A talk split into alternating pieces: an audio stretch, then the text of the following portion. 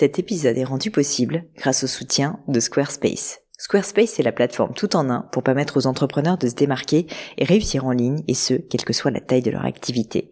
Pourquoi est-ce que j'ai choisi Squarespace comme sponsor du podcast? D'abord parce que je sais qu'ici vous êtes très nombreux à entreprendre, avoir un podcast ou un projet qui nécessite d'être valorisé sur un site web. Et que Squarespace propose des outils vraiment simples d'utilisation pour avoir un site beau, propre et efficace en un minimum de temps. Quelques exemples de fonctionnalités, des templates de sites web personnalisables et adaptatifs pour créer des sites beaux et design en un temps record. L'outil email, le nerf de la guerre pour développer votre activité et communiquer avec vos clients.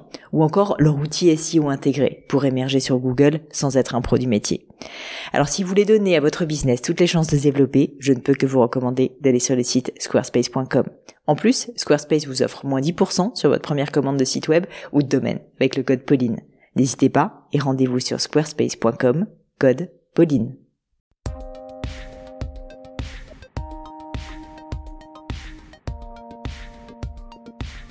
Hello à tous, ici Pauline Léniaud et bienvenue dans un nouvel épisode du Gratin. Le Gratin, c'est un podcast où j'interviewe des personnalités remarquables pour parler de leur réussite et essayer de décrypter avec elles les clés de leur succès. On évoque leurs principes de vie, leurs trucs, leurs rituels, leur philosophie même, et mon objectif, c'est qu'en une petite heure, vous puissiez retirer de ces mentors virtuels un maximum d'enseignements pour pouvoir ensuite progresser dans tout ce que vous entreprendrez, tant au niveau professionnel que personnel. Trois petites choses avant de passer à l'interview du jour. D'abord, ceux qui me suivent sur les réseaux sociaux ont peut-être vu que j'ai lancé il y a peu une chaîne YouTube. Figurez-vous, pour l'instant, l'objectif, je vais être honnête, c'est essentiellement de vous donner un autre canal d'écoute pour les podcasts. Donc, vous verrez qu'il y a que des, podcasts en fait que j'ai déjà enregistrés sans images particulières. Je sais que vous êtes nombreux à écouter le gratin au travail devant un ordinateur et YouTube peut être une bonne option pour ça. Je vous mets le lien sur le blog du gratin et ici également dans les notes de l'épisode à l'avenir, j'essaierai de diffuser également donc bah, mes épisodes de podcast avec de la vidéo, donc pour que vous voyez comment ça se passe, l'envers du décor des interviews du gratin. Deuxièmement, je cherche de nouveaux invités pour le format des leçons du gratin que vous soyez entrepreneur ou pas d'ailleurs. Ça m'intéresse aussi énormément d'avoir des personnes qui bossent euh, soit en freelance, soit dans des grosses boîtes, soit dans des PME, peu importe, ou même peut-être qui n'ont pas d'emploi.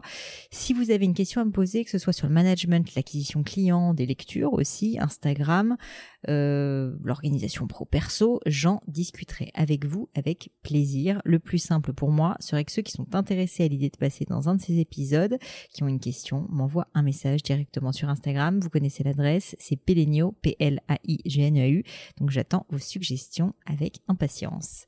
Enfin, le plus important pour la fin, je voulais quand même prendre le temps de vous dire un grand merci euh, à vous tous qui écoutez tous les jours le podcast. Vous êtes de plus nombreux, de plus en plus nombreux, pardon, à le faire. Le matin en allant au boulot, le soir à la maison, en cuisinant, en faisant du sport. Enfin, j'ai l'impression que voilà, vous vous appropriez le podcast euh, vraiment au, moment qui sont les moments clés pour vous et votre engagement à parler du gratin autour de vous, à vos amis, à vos proches, à vos collègues est vraiment un cadeau inestimable que vous me faites et je vois les résultats. Je voulais vous le dire parce que tout se bouche à oreille, bah, fait tout simplement que vous êtes de plus en plus nombreux chaque semaine à vous abonner au podcast. Donc pour ça, juste un énorme merci, ça me touche énormément et, euh, surtout ça me motive surtout énormément pour continuer à, à diffuser le gratin. Alors c'est terminé pour euh, ces petits points euh, techniques. Pour ce qui est de l'interview du jour, aujourd'hui je suis avec Justine Hutto fondatrice de la marque de cosmétiques naturels Respire. Justine est vraiment un petit ovni dans le monde de l'entrepreneuriat. À à peine 26 ans, elle crée donc cette marque Respire suite à une expérience personnelle dont elle nous parlera dans le podcast. Je ne vous dévoile pas ça tout de suite. Et la raison pour laquelle je voulais avoir Justine sur le podcast, c'est simple, c'est que habituellement, euh, j'ai quand même des personnes qui, bah voilà, ont fait de grandes affaires, de grandes choses et qui sont un petit peu plus âgées, qui surtout ont beaucoup de recul parce qu'elles ont déjà entre guillemets réussi.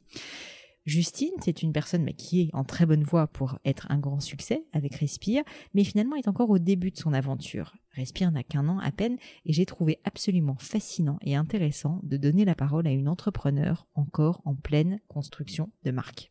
Cette interview a été effectuée en public dans la boutique Gemio située rue de Seine à Paris dans le 6 ce qui explique qu'on entende par moments des scooters passer ou des ambulances, ce genre de choses, je vous préviens.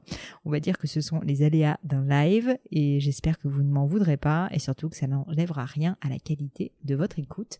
Mais je ne vous en dis pas plus et laisse place à ma conversation avec Justine Hutto. Bonjour à tous et bienvenue euh, avec Justine Hutto chez Gemio. On est super content de vous accueillir tous. Merci d'avoir répondu aussi nombreux. Ça fait très plaisir pour ce, ce podcast enregistré en live où Justine va répondre à toutes vos questions Oh oui. les plus indiscrètes. Euh, on a un petit peu chaud, j'en suis désolée, mais on est quand même sympathique. Donc j'espère que vous avez passé un bon moment. En tout cas, on est vraiment très content de vous accueillir ici à la boutique Gemio. Pour vous expliquer comment ça va se passer, on va faire 30 minutes où c'est moi qui, de manière très dictatoriale, vais poser les questions à Justine et Justine va y répondre merveilleusement. Et ensuite, c'est vous qui allez poser les questions et on va aussi avoir des questions euh, sur Instagram, on espère. Donc n'hésitez pas Instagram à déjà préparer vos questions aussi. Et ça, ça sera aussi pendant à peu près 30 minutes. Et d'ici une petite heure, on aura terminé. Ensuite, euh, on fera un petit, euh, un petit cocktail. Voilà. Donc euh, je vais commencer en fait tout simplement par évidemment remercier Justine d'avoir accepté l'invitation. Eh ben, de rien, merci de m'inviter. Voilà. Et Justine, alors du coup, comme je fais souvent ça, je suis allée farfouiller sur toi sur le web. J'ai trouvé plein de choses euh, pour cette interview et j'ai trouvé en fait au final un truc assez simple, mais je voulais te le relire. C'est sur ton profil LinkedIn qui est très bien. J'ai trouvé donc que tu es fondatrice de Respire, une marque de déodorant naturel sain pour le corps humain, eff- efficace toute la journée pour hommes et femmes, fabriqué en France et recyclable. Donc jusque là, on connaît, on suit, on est content. Le lancement a été réalisé via une campagne de crowdfunding entre le 5 novembre et le 7 décembre 2018 et en un mois, et on va en parler, euh, vous avez vendu donc 21 018, pour être tout à fait précis, je vois, déodorants qui ont été commandés et plus de 2 millions de vues sur vos vidéos partagées sur les réseaux sociaux. C'est exact. Donc c'est quand même une belle entrée en matière euh, pour une euh, première aventure entrepreneuriale. Et du coup, une des raisons pour lesquelles j'étais particulièrement contente d'avoir Justine ici avec nous et sur le podcast, c'est que Respire est encore une jeune aventure, déjà un très beau succès, et bravo Justine pour tout ça, mais elle est encore quand même en plein dedans, en plein dans cette aventure, et donc on trouvait que c'était vraiment intéressant de lui donner la parole pour vraiment bah, vivre avec elle justement ce que c'est que la- l'aventure entrepreneuriale quand on est encore au début, et je pense que ça intéressera, euh, j'espère, de nombreux d'entre vous. Donc voilà, je stoppe cette introduction extrêmement longue, et Justine, en fait, tout simplement, euh, est-ce que tu peux me dire, je sais que tout le monde connaît l'histoire, mais quand même, en gros, qu'est-ce qui, alors avant peut-être de parler de Respire, qu'est-ce qui déjà t'a fait commencer à t'intéresser à tout ce qui est digital et notamment pourquoi est-ce que tu t'es lancé donc euh, sur Justine Run ton compte Instagram et ensuite on- va parler de Respire bien sûr. Alors, ça. Bonjour. Euh, alors, mon compte Instagram, c'est vrai que ça remonte à. C'était quand au final que t'as lancé ça? J'ai lancé mon compte Instagram février 2017, D'accord. pour être précis. Et en fait, ça remonte, je pense qu'il y en a peut-être qui ont déjà euh, entendu mon histoire. Euh, en fait, en 2016, donc j'ai fait mes études au Canada, j'ai fait HEC Montréal, et en fin 2016, il fallait, je finissais euh, une maîtrise scientifique en marketing, et il fallait que je choisisse un sujet de thèse de fin d'études et un directeur de thèse. Et il y avait un professeur qui s'appelait Jean-Sébastien Marcoux, qui est un professeur très reconnu à HEC Montréal, anthropologue, et j'avais très très envie de travailler avec lui.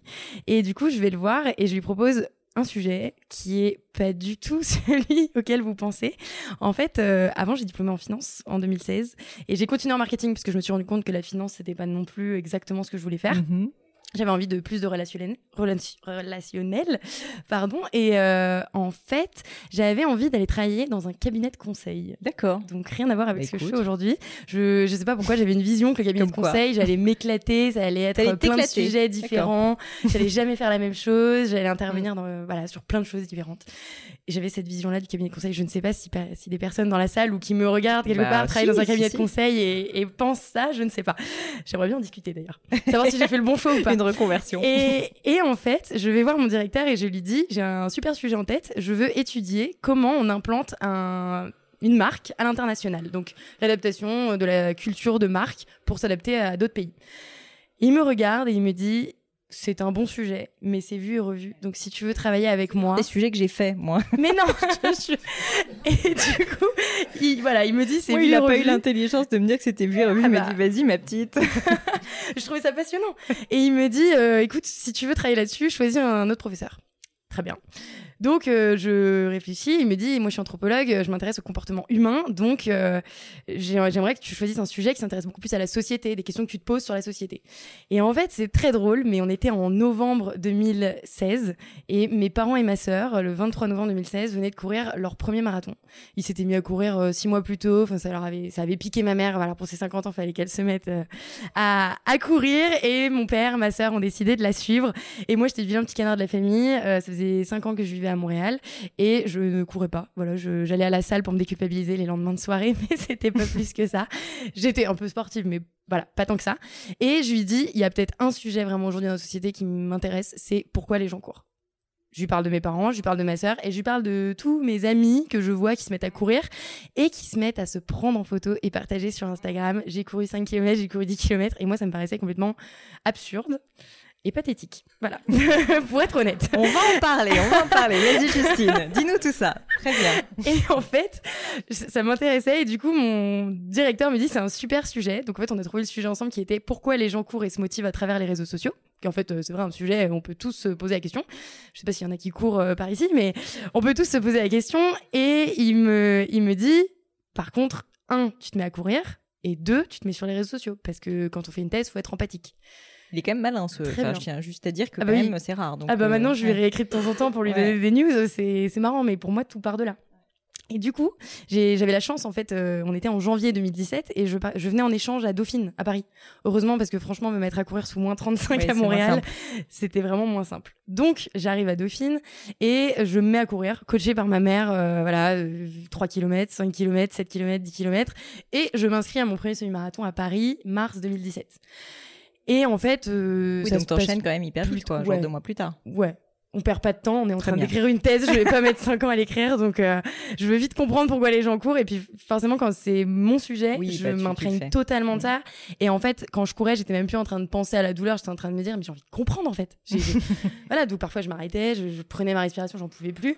Mais euh, je me suis rendu compte qu'en fait, on apprend à courir et on apprend à aimer ça. Au début, moi, je pensais que courir, c'était vraiment perdre du temps.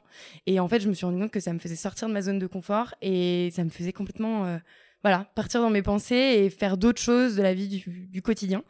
Et quand j'ai fait mon premier semi-marathon, c'est marrant, mais en fait, une semaine avant, je me suis dit, Bon, bah, il m'a dit de me mettre sur Instagram. C'est vrai qu'il faudrait que je m'y mette. Donc, je m'y suis mis qu'une semaine avant mon premier semi-marathon. Et ce qui est hyper drôle, c'est que du coup, j'ai commencé à utiliser les hashtags euh, semi de Paris 2017 à l'époque. Euh, semi, hashtag semi de Paris. Hashtag tous, tous les hashtags, voilà, qu'on utilise quand on est coureur. Vous pouvez regarder les communautés de coureurs sur Insta et peut-être que vous, vous faites partie de cette communauté. Et, euh, je me rends compte que quand je cours mon semi, je mets ma photo de ma médaille. J'étais trop fière d'ailleurs. Il pleuvait des mhm. cornes, donc c'était horrible, mais je l'ai fait quand même. Il pleut toujours au semi de Paris. Oui. Et j'ai plein de likes sur ma photo et plein de gens que je ne connais pas qui me disent félicitations euh, pour ta médaille. Euh, voilà. Je me dis c'est quand même c'est quand même complètement dingue de se dire que il y a une communauté, il y a des gens qui se connaissent pas mais qui se félicitent parce qu'ils vont courir. Et du coup, je trouvais ça fou et je suis complètement rentrée dans, dans mmh. l'aventure de la course à pied. Quand j'ai eu ma première médaille, j'ai passé ma première ligne d'arrivée, j'ai dit je veux recommencer. Et en fait, la suite fait que j'ai continué à partager mes entraînements. J'ai continuer à avoir de plus en plus d'abonnés sur mon compte Instagram. Mais donc mai 2017, trois mois après, je cours mon deuxième semi-marathon à Ottawa. Et là, par contre, j'ai vécu les dérives de l'influence, comme j'appelle ça dans ma thèse. C'est-à-dire que j'avais à peu près 1000 personnes qui me suivaient mhm. et j'avais médiatisé le fait que j'allais courir ce semi-marathon. Et tout le monde me disait, c'est sûr, tu vas le faire en moins de deux heures. Ah oui. Moi, complètement débutante, je, me, je, ne sais pas ce que c'est que courir un semi-marathon en moins de deux heures. J'ai mis 2 mm. deux heures neuf au premier. de toute façon, le, le temps, je, je m'en foutais un peu et finalement je m'étais mise dedans quoi à commencer à me comparer aux autres sur Instagram mm, mm. et je prends cette ligne de départ sur le semi-marathon d'Ottawa il faisait 35 degrés après euh, un bel hiver euh, voilà où il avait pas fait non mm. plus super chaud et je m'hydrate très très mal, je cours très très vite et 19e kilomètre, je tombe. Ah, au 19e en plus. Je fais un malaise, voilà, 2 km, enfin, à 2 km de la ligne d'arrivée, donc c'était, j'avais un peu les boules. Ah ouais, quand même. Mais je fais 25 minutes d'inconscience. Euh, oui, c'est sérieux, quoi. Heureusement, j'étais avec une amie qui mm. avait l'habitude de voir des gens tomber dans les pommes, je sais pas, apparemment, ça l'a pas surprise. Moi, quelqu'un tombe dans les pommes, je pense que je pète un câble. Mais elle, elle a gardé son sang-froid et euh, elle est restée avec moi et en fait, les médecins sont venus et puis, euh, moi, dès que je me suis réveillée, que j'ai compris que j'étais au 19e, je voulais repartir. C'est hors de question. et bref, tout ça pour dire que j'ai vécu un peu mon premier échec de la course à pied. Puis finalement, ça a été un bel échec dans l'ego. Hein. Enfin, tu t'entraînes pendant des, semaines. c'est sûr. Euh, tu as un objectif et en fait, bah non, tu tombes et ton objectif, tu, tu l'as pas et tu peux pas recommencer le lendemain, quoi. Et, et en fait, euh, j'ai eu du mal à le raconter sur les réseaux et finalement, je me souviens de mon père qui m'a appelé et qui m'a dit non mais attends, euh, c'est pas grave, hein, c'est, c'est, humain. Genre, t'en feras d'autres. Tu, t'en feras d'autres et, raconte-le en fait parce que bah, c'est vrai qu'il y avait des gens qui me suivaient du coup à mmh. cette époque. Pas tant que ça, mais quand même des gens qui avaient envie de savoir où j'en étais. Mmh, mmh. Et je fais un post où je mets une photo de mon dossard. Je me rappelle, je savais pas comment mettre parce que ma tête, franchement, j'avais pas spécialement de photo de moi du coup pendant la course. Je mets une photo de mon dossard et j'explique, euh, bah, voilà, ma déception de cette course que je n'ai pas réussi. Et ça a été incroyable, mais ça a été un peu le début de mon compte Instagram où là, il y a des gens qui m'ont mis plein de messages pour me soutenir, me dire qu'en fait j'étais humaine, que j'étais comme Mm. eux et, euh, et qu'il fallait que je le fasse pour moi et pas pour eux. Et en fait, j'ai pris vraiment des leçons dans la figure de me dire que bah en fait c'est pour moi que je le fais, c'est pas pour les gens qui me suivent. Et j'ai eu une discussion avec mon directeur de TS qui m'a dit en fait, on est en train de toucher quelque chose de nouveau. On est en train de toucher comment toi, tu es en train de créer une communauté digitale et comment cette communauté peut également euh, avoir des dérives, en fait, te, te bah, Oui, t'influencer négativement. pousser, bien sûr. Et du coup, mon sujet de thèse que j'ai rédigé en un an et demi, ouais, c'est ça, je l'ai rendu en avril de l'année dernière. Ça a été le vrai titre, c'est micro-influenceuse sous influence, où en fait je détaille comment euh, j'ai créé ma communauté digitale, parce que du coup après je me suis pas arrêtée là, j'ai continué de courir, j'ai couru Mhm. depuis deux marathons, j'ai couru 120 km dans le désert. Pour moi et pas pour ma communauté, voilà j'avais appris et surtout euh, j'ai continué de partager et mon compte a continué d'évoluer. Je parlais de ma thèse, je parlais de, de ce que je faisais dans mes études et ça, ça a été incroyable. Et j'ai parlé voilà de ma relation avec l'audience, relation avec les marques. Et hum, ça a été une super expérience, bien loin du consulting auquel euh, je pensais avant. Et, euh, et voilà. Et du coup, quand, quand j'ai rendu ma thèse en avril euh, 2018, je me souviens d'avoir écrit la conclusion de ma thèse qui dit que cette thèse m'a permis de me mettre dans la course à pied, de me dépasser complètement changé la vie complètement, de quoi. changer ma vie. J'avais 18 000 personnes qui me suivaient sur les réseaux et j'utilisais Instagram quotidiennement alors qu'avant euh, j'utilisais pas du tout Instagram et que pour moi les influenceurs euh, c'était uniquement de la télé-réalité Mmh.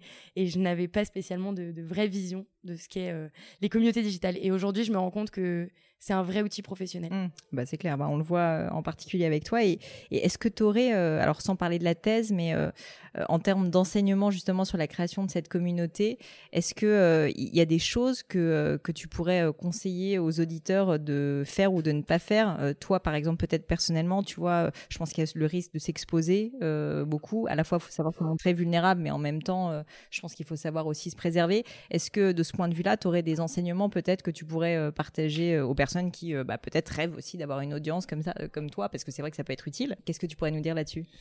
Alors il y a plein de choses. Je pourrais, je pourrais dire vraiment plein de choses. Euh, c'est pour ça que maintenant j'interviens aux étoiles du sport avec les Mm. athlètes parce qu'en fait les athlètes Bah, c'est hyper important qu'ils aient leur communauté pour avoir eux leurs sponsors. Et j'ai appris énormément de choses à travers cette thèse. Après, ce que vraiment un enseignement que j'ai tiré, c'est qu'il faut aussi se poser des limites.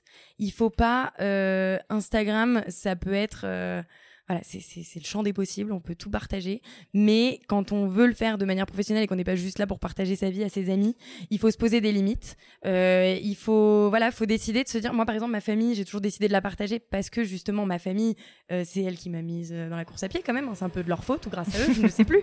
Mais euh, du coup, j'ai toujours décidé de les de, de parler d'eux, de les montrer et puis ils étaient d'accord avec ça mais j'ai pour le coup des amis et puis quand, quand je sors et, et voilà que j'ai un peu ma vie perso je montre pas parles du pas, tout ouais. Donc euh, c'est vraiment des, des choix à faire. Et après faut pas avoir peur de aussi de raconter ce qu'on pense. C'est marrant mais au début moi c'était mon plus gros blocage. Je me disais mais attends je vais pas me mettre à me prendre en photo et poster ça sur les réseaux. J'avoue qu'il y a un côté, bon, on en parlait juste avant de commencer, euh, le- la, la nana comme ça dans la rue, en train de se prendre en photo, en train de parler, en courant. Bon, faut assumer quand même. Complètement. Et en fait, moi, au début, c'était vraiment un blocage. Ouais. Je, c'est drôle, mais si on remonte mon compte avant, il y avait pas de photos de moi, et puis tout d'un coup, y a, un- ça bascule, il y a plus que des photos a de moi, on dirait un compte égocentrique. C'est vraiment, moi, ça me fait rire parce que je, je me suis mise à poster des photos de moi où en fait, faut, faut s'assumer, faut arrêter de regarder la photo en se disant non mais là, ça va pas du tout, j'ai l'air, horrible, c'est, c'est, ça passe pas. Faut arrêter, faut, faut. Et en fait, moi, j'ai vraiment appris à voilà, à me dire, bah, en fait, le naturel, c'est, ce qui marche, c'est, c'est ce qui me fait me sentir bien. Et, et la relation avec l'audience est, est top, quoi. Donc, voilà, faut arrêter, je pense, de se regarder et faut aussi se dire que on peut partager euh, ce qu'on pense, mais faut pas non plus être égocentrique et dire euh, moi je suis la meilleure, moi machin. Euh, je pense pas que ce soit ce que les gens cherchent à suivre sur les réseaux, mais parler de ses objectifs, parler de, de son rêve, je pense qu'on a ça. tous quelque chose en nous qui nous fait vibrer et il s'avère que à cette époque ça a été euh, le running pour moi donc j'ai partagé vraiment avec mes tripes euh, comment je vivais la course à pied et aujourd'hui mon compte a complètement basculé parce que je, je ne cours plus tant que ça. Oui, je m'y, je m'y quand même. hein. Ouais. Je- J'essaye de de pas laisser tomber. D'ailleurs, j'ai une, une course qui va bientôt arriver, donc il va falloir que je m'y remette. Mais aujourd'hui, mes tripes, c'est l'entrepreneuriat. Donc Mm. en fait, je me suis mise à parler de l'entrepreneuriat avec mes tripes et je pense que que ça marche. Quoi. C'est voilà, faut pas s'inventer une vie. Faut raconter vraiment ce qu'on ce qu'on a sur le cœur et un peu au jour le jour et se dire qu'il y a peut-être des gens, voilà, euh, quelque part, qui nous suivent sur Instagram et qui ont les mêmes passions que nous, les qui sont attirés par les mêmes envies et, euh, et c'est hyper chouette d'échanger aujourd'hui avec des gens qui sont, bah, à l'époque des gens euh, qui sont attirés par le running et aujourd'hui des gens. Bon, et puis en plus, en l'occurrence, les deux activités souvent, enfin, je dis pas qu'elles sont forcément liées, mais il y a une envie de liberté. Enfin, il y a quand même pas mal de points communs, quoi. C'est vrai. Alors très belle transition, Justine, vers Respire. Oui. Puisque tu me parles maintenant d'entrepreneuriat, qui est un sujet qui m'intéresse beaucoup. Est-ce que euh, tu peux en deux mots, enfin, je pense que tout le monde ici a vu la vidéo, donc euh, voilà, mais est-ce que tu peux quand même me réexpliquer d'où t'es venue l'idée de Respire euh, et, euh, et qu'est-ce qui a fait que tu t'es dit, euh, en fait, non, je vais pas devenir consultante, mais, euh, mais je vais lancer une boîte de cosmétiques? Qu'est-ce qui a fait que tu as pris ce risque, quoi? Alors, il y a plusieurs raisons. Euh, la première, je pense que vous l'avez peut-être tous entendu dans la vidéo, c'est donc je courais énormément. J'avais pas encore rendu ma thèse, mais début 2018, euh, je me rends compte que j'ai une petite boule dans la poitrine et je vais faire des examens. Et c'est une tumeur bénigne, donc c'est bénin, mais c'est à contrôler tous les six mois. Et c'est c'est le genre d'annonce que quand on te la fait et qu'on te parle de tumeur, je- ça déclenche quelque chose dans le cerveau et donc forcément tu te dis non mais c'est pas possible ça arrive Ouais, qu'aux autres et pas à moi. Et bon même si- quel même âge si à ce moment-là? bah j'avais 23 ans. 23, ouais. 23 et même si c'est bénin tu te dis ok bah faut faut quand même checker. Et ça veut dire que c'est un peu le premier pas dans, dans, dans des ouais des, des des examens médicaux ouais. et en fait je, je parle là à la, à la médecin à ce moment-là et, et elle me dit et je lui dis mais c'est c'est lié à quelque chose c'est lié à quoi? À ce moment-là on se pose plein de questions. Mm. et en fait les médecins n'ont pas vraiment de réponse à nous donner parce qu'aujourd'hui euh, tout peut être enfin ça peut être lié à tout hein. soit on parle du micro on parle des téléphones on parle de tout mais elle me dit euh, elle me dit je pense qu'il faut faire de plus en plus attention à ce qu'on se met sur euh, la peau sur le corps euh, et qu'il y a des produits controversés et puis elle me parle du déo mais bon sans me dire qu'il y a un vrai lien parce qu'en fait il n'y a pas de preuves scientifiques donc les médecins peuvent pas non plus l'amener comme ça, mais elle m'en parle. Et du coup, elle, elle émet un petit soupçon dans, dans ma tête où je rentre chez moi et puis je commence à détailler euh, toutes les compositions. De... Du coup, je suis pas du tout issue de, de la chimie ou quoi que ce Ouais. soit, vous l'avez bien compris. Et je commence à regarder euh, tous les, toutes les compositions de mes déos. Et puis, alors, je me rends compte déjà que l'étiquette de mon déo n'a même pas la composition. En fait, il faut que je soulève l'étiquette, Ouais, c'est un autocollant et qu'en dessous, ma composition. Je me dis, ok, les noms en latin, je ne comprends rien.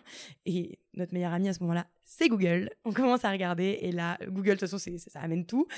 Et donc, je vois beaucoup d'ingrédients controversés. Et, euh, et puis, je commence un peu à paniquer. Je me dis, mais c'est pas, pas possible. Et donc, je décide de changer de déodorant drastiquement. Je vais acheter d'autres déodorants, j'en teste plein. Et en fait, j'étais pas du tout satisfaite. Soit il y en avait qui marchaient pas, soit c'était euh, pas du tout euh, un déodorant à billes comme j'ai l'habitude d'utiliser, c'était de la pâte à étaler avec mes doigts, ça faisait des taches sur mes vêtements, ça laissait des résidus sous mes bras. Je me disais, mais c'est quand même pas possible qu'il y ait pas un déo qui ressemble à mon déo industriel, mais qui soit clean et efficace. Et là, là j'ai eu le pre- premier truc dans la tête, je me suis Mm. dit, tiens, il manque quelque chose sur le marché. Mm. Deuxième chose, j'avais donc cette communauté Instagram où je me disais que j'étais plus spécialement vouée à aller dans le consulting. J'avais un peu créé autre chose et surtout je m'étais rendu compte que j'avais un impact tu avais commencé positif. à évoluer quand même euh, déjà dans ta conception à ce moment-là Ouais, j'avais à ce moment-là, j'avais Mm. à peu près 18 000 personnes qui me suivaient, donc c'était déjà quand même. euh, voilà, j'avais quand même déjà pas mal de de- d'échanges avec ma communauté et je me disais c'est c'est quand même incroyable, j'ai un impact positif sur cette communauté parce que beaucoup de personnes m'écrivaient en me disant c'est dingue, tu me motives à aller courir. euh, grâce à toi, j'ai fait mon premier marathon et je me disais mais c'est fou, je suis trop fière de me dire que des gens courent leur marathon grâce à moi. Et je me disais bah cet impact positif, peut-être que je peux parler d'autre chose que juste la course à pied. Donc déjà ça me motivait à me lancer en me disant si j'arrive à trouver la motivation et le courage de me lancer, j'aurai peut-être cette communauté qui va me suivre. Donc il y avait ça. Et puis la troisième chose, c'est ma rencontre avec Thomas. Thomas, donc qui est mon associé, et qui lui, c'est c'est un visionnaire, Thomas, j'ai envie de dire. et on a eu un coup de cœur professionnel. On est complètement complémentaires, complètement complémentaires, c'est c'est pouf. Et euh, et en fait, on lui avait déjà lancé une boîte. Lui, il a fait HEC Paris Entrepreneur. Il avait déjà lancé une boîte euh, dans l'analyse de data, donc rien à voir avec Respire. Et il l'avait revendu. Et puis en fait, il réfléchissait déjà à lancer une autre boîte plus en B2C, donc axée sur le consommateur et euh, très intéressé par euh, les DNVB, donc toutes ces marques digitales, Qu'on connaît marques bien. digitales qu'on connaît bien. Et il regardait beaucoup ce qui se faisait aux États-Unis. Et il était très intéressé par la gestion des communautés digitales. Boum, pile dans le sujet de ma thèse. Du coup, on commence à échanger beaucoup, on s'est rencontrés par amis d'amis, et on s'est rendu compte bah, qu'on était super complémentaires. On a, j'ai commencé à parler de vidéodorant.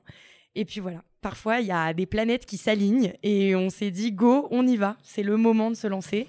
Donc c'est la rencontre quand même qui a vraiment aussi euh, facilité le, le, truc. Je ne me serais pas lancée seule mm. et je suis même pas sûre que j'aurais dit je vais le lancer et je vais chercher quelqu'un. Et donc Thomas et toi, juste pour comprendre, vous vous connaissiez, vous aviez des amis d'amis en commun, des amis en commun, c'est ça? C'est ça. On avait des amis en commun. Je savais qu'il avait déjà lancé une, question aussi, tu sais, pour les personnes qui souhaitent se lancer, qui veulent justement pas se lancer seules, c'est comment est-ce que je rencontre un associé? Ouais. bah, toi, du coup, tu le connaissais. C'est ça. Après, c'est quand même un peu du hasard et. Euh Enfin, du hasard, oui et non. Oui, mais t'as su le cultiver. Et, et on a euh, provoqué un peu notre chance et notre mm. destin en échangeant, en se rendant compte qu'on avait, euh, qu'on avait des compétences complémentaires. Et, et alors justement, cette complémentarité, c'est hyper intéressant. Est-ce que vous vous êtes répartis les rôles euh, tout de suite ou est-ce que vous avez juste commencé à brainstormer, tu vois, bosser sur la boîte? Comment est-ce que ça a été quoi les premières étapes, en fait, vos premières réflexions quand vous avez lancé Respire? Alors au tout début, c'est dur de remonter. Parce qu'il n'y a pas il y a si longtemps que ça quand même. bah ouais, c'est vrai, mais il s'est passé tellement de choses que c'est c'est difficile. Aujourd'hui, nos rôles sont plus bien bien définis. Euh, au tout début, c'est vrai que Thomas a été le premier à parce qu'en fait quand on s'est lancé, je, rendais ma thèse qu'en avril. Oui. Donc, en fait, encore en, mars, quand on a commencé à dire on se lance, euh, il avait beaucoup plus de temps que moi. Et du coup, c'est lui qui a vraiment commencé à chercher des laboratoires des laboratoires pour trouver euh, une docteure en pharmacie, quelqu'un pour nous aider à développer ce fameux déodorant parce qu'en fait on n'est pas pharma donc c'était on n'allait pas le faire dans notre cuisine et euh, mais en fait on on travaillait quand même ensemble, on réfléchissait ensemble à tout le côté euh, marketing, enfin marketing, c'est un grand mot, mais plutôt positionnement de marque. En fait, mhm. qui on a envie d'être? Ok, on lance ce déodorant, mais on, on a envie d'être un déodorant pour les sportifs, on a envie d'être un déodorant mixte pour tout le monde. On savait pas trop et donc c'est là ce moment où, on se pose ensemble et qu'on essaye de mettre des, des, des, barrières, des limites et de se dire ok c'est ça notre direction, c'est ça le, premier axe sur lequel on va, on va aller. Et ça a été hyper intéressant parce qu'en fait euh, quand on y repense, on a eu plein d'axes différents. Et je suis très contente qu'on ait ait choisi celui-ci de s'adresser à une bah c'est mixte. On n'a pas on pas segmenté la cible en deux parce qu'en fait mmh. aujourd'hui les déodorants il y a des déodorants hommes, des déodorants femmes mais, en fait, on peut tous mettre le même. Il y a pas euh, celui des hommes n'est pas plus efficace que celui des femmes. Enfin, c'est vraiment c'est la même chose et c'est juste une question de branding. Donc pour nous, on s'est dit ça sert à rien de couper la cible en deux. Tout le monde peut mettre le même. Euh, après, on s'est dit c'est pas uniquement un déodorant pour les sportifs, c'est pour tout le monde. À la base, on voulait aller un peu accès sport vu que ma communauté était dans le sport, mais on s'est dit en fait tout le monde met du déodorant au quotidien et puis même euh, si tu cours pas, tu cours pour prendre ton mmh, bus et mmh, mmh, t'as besoin de déo clairement. Et le nom respire, c'est venu euh, très rapidement ou comment est-ce que vous y avez pensé? Alors c'est marrant parce que ça fait, récemment, c'est la troisième fois qu'on me pose la ah, question. Excuse-moi, je suis et en fait, j'ai pas, non mais j'ai pas d'histoire euh, très fun. Ouais, parce qu'en fait, je t'avoue que je trouve ça assez cool comme nom et c'est, c'est pas évident que ça allait être accessible parce qu'il y a toujours des problèmes de propriété intellectuelle tous les entrepreneurs racontent des histoires d'horreur à propos euh, du dépôt euh, de la marque. Et donc, bah, le fait que vous ayez Respire, c'est quand même super. Et je me dis que bah, c'est un bon choix et que vous avez une bonne idée, quoi. Ouais, bah merci. En fait, c'est vrai qu'au tout début, c'est marrant, mais pendant allez, 5 mois ou 4 mois, on était sur un autre nom qui n'a rien à voir. Tu peux le divulguer Oui. Notre marque s'appelait Décide. Décide. rien à voir.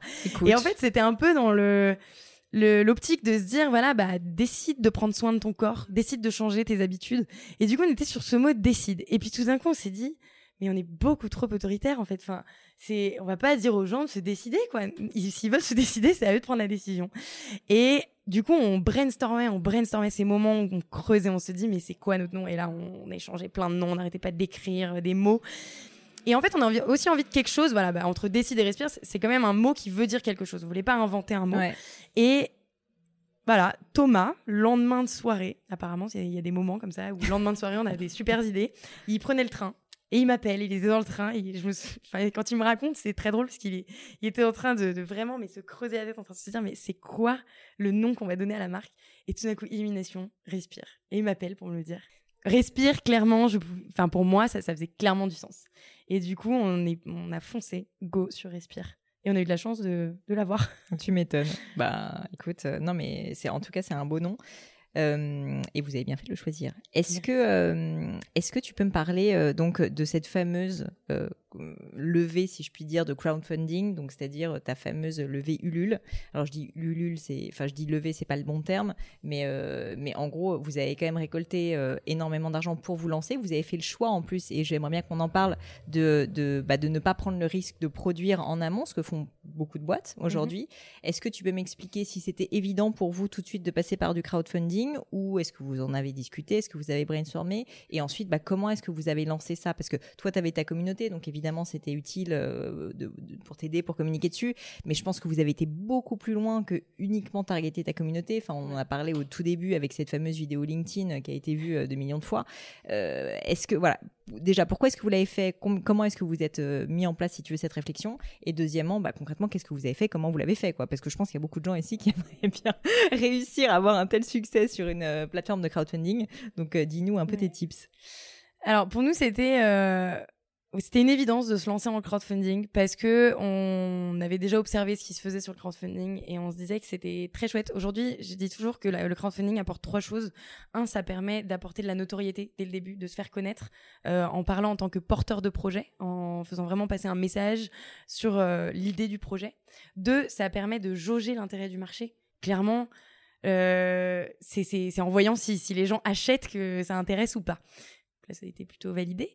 Et trois, ça permet de financer la première production. Donc, ce qui est exceptionnel parce que clairement, on n'avait pas les moyens euh, de, de, financer notre première mmh, prod. Et en fait, pourquoi le crowdfunding euh, En septembre, donc on a, à peu près en septembre l'année dernière, euh, donc 2018, on a trouvé la formule où on s'est dit, ça y est, on l'a, c'est maintenant, il faut se lancer. Sauf qu'en fait, on voulait aller sur le marché rapidement, parce que clairement, euh, quand on a une idée, euh, vaut mieux y aller rapidement plutôt que d'attendre que quelqu'un d'autre le fasse à sa place.